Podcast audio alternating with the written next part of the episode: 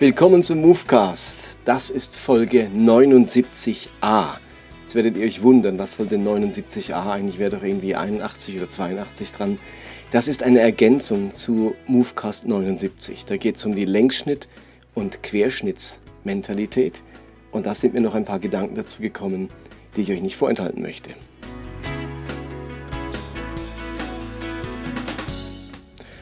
Okay, Ihr müsst euch diesen Movecast nochmal anhören, sonst macht das, was ich jetzt sage, wenig viel Sinn.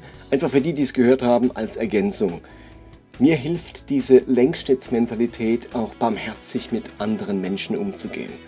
In meinem Leben jetzt bin ich immer wieder Leitern begegnet, Pastoren oder sogenannten Männern Gottes, die einen großartigen Dienst gemacht haben, die großartige Bücher geschrieben haben und dann irgendwann in ihrem Leben ähm, irgendwie äh, Ehebruch begangen haben oder eine Affäre hatten mit ihrer Sekretärin oder Assistentin. Irgendwo ähm, sind sie gefallen und dann war die Konsequenz ganz oft nicht nur, dass sie ihren Dienst verloren haben, ihre Pastorenstelle oder diese Aufgabe im Reich Gottes, sondern sie haben ihr ganzes Leben verloren, auch ihren Dienst, der bisher gelaufen ist, verloren. Man hat dann ihre Bücher nicht mehr gelesen. Ihre Bücher wurden nicht neu aufgelegt. Also dieser Bruch in ihrem Leben, dieser Zerbruch, auch diese Sünde in ihrem Leben hat bewirkt, dass man nichts mehr von ihnen annehmen konnte. Das ist die klassische Querschnittsmentalität. Man macht einen Querschnitt und jetzt in dem Moment, wo dieser Leiter gefallen ist, wo er diesen, diese Sünde begangen hat, hier macht man den Querschnitt und dann sieht man nur die Sünde. Dann sieht man nur das, was schief gelaufen ist, das, was er falsch gemacht hat. Und mit dieser Brille, mit dieser Mentalität, wenn ich jetzt drauf schaue, ist sein ganzes Leben dahin. Da kann ich nichts mehr annehmen, was er gemacht hat. Wenn ich eine Längsschnittsmentalität habe, dann kann ich mir auch überlegen, okay, die Dinge, die ihr vor zehn Jahren gemacht habt, für fünf Jahren, vor 20 Jahren, die waren kostbar, die waren wertvoll. Und die gehen uns jetzt nicht alle verloren, bloß weil er jetzt in dem Moment vielleicht eine ganz schwere Sünde begangen hat. Aber mit der Querschnittsmentalität geht mir alles verloren. Mit der Längsschnittsmentalität schaue ich auf das ganze Leben und kann sagen, okay, hier an diesem letzten Abschnitt oder in dieser jetzigen Phase, da ist was schiefgelaufen. Das muss aber nicht heißen, dass das ganze Leben nichts wert war, der ganze Dienst nichts wert war, kein Buch es mehr wert ist, gelesen zu werden, dass er nichts mehr sagen kann über ein heiliges Leben oder über das Reich Gottes oder über die Bibel oder sonst etwas. Ähm, und, und ich habe es zu oft erlebt, dass solche Leute durch einen Fehltritt alles verloren haben und alles, was bisher gelaufen war, auch entwertet wurde. Und das fände ich unglaublich unbarmherzig. Also so hart ins Gericht geht nicht mal die Welt mit ihren Leuten.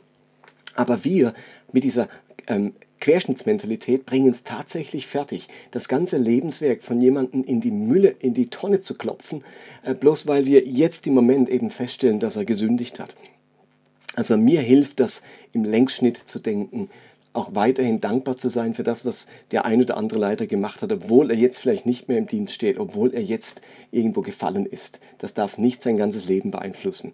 Wenn ich dann in der Längsschnittsmentalität aber feststelle, dass sich diese Sünde sein ganzes Leben durchzieht, dass es immer wieder auftaucht, nur jetzt erst ans Licht kam, dann ist es wieder was anderes. Dann sehe ich auf den Längsschnitt hin, dass diese Dinge passiert sind. Dann ist nicht nur ein Ereignis, wo ich jetzt gerade wahrnehme, sondern dann poppt das jetzt immer wieder auf oder im, im, im äh, Bekanntwerden dieses einen Vorfalls werden plötzlich alle anderen Vorfälle auch bekannt. Und dann zieht sich das durch den ganzen Längsschnitt. Und dann kann es schon sein, dass man sagen müsste, ähm, da ist das ganze Leben irgendwie was faul bei, dem, bei diesem Menschen gewesen. Und insofern ist man vielleicht zurückhaltender ähm, seinem Lebenswert gegenüber. Aber selbst dort muss man vorsichtig sein. In einem Punkt ganz große Schwächen zu haben, heißt ja nicht, dass man nicht trotzdem was ganz, ganz Tolles sagen könnte. Also eine große Frage ist jetzt gerade, wie gehen wir mit Bill Hybels um? Wo jetzt plötzlich auch am Längsschnitt sich herausstellt, dass er scheinbar über viele Jahre, wenn das alles so stimmt, nehmen wir es einfach mal an, es würde stimmen, ähm, nehmen das exemplarisch, ähm, dass seit vielen Jahren das gleiche Muster da ist, immer wieder ähm, mit Frauen was hatte oder Frauen bedrängt hat, dann ist das auf den Längsschnitt gesehen ähm, fatal. Nicht nur jetzt das, was am Schluss im Querschnitt rauskommt.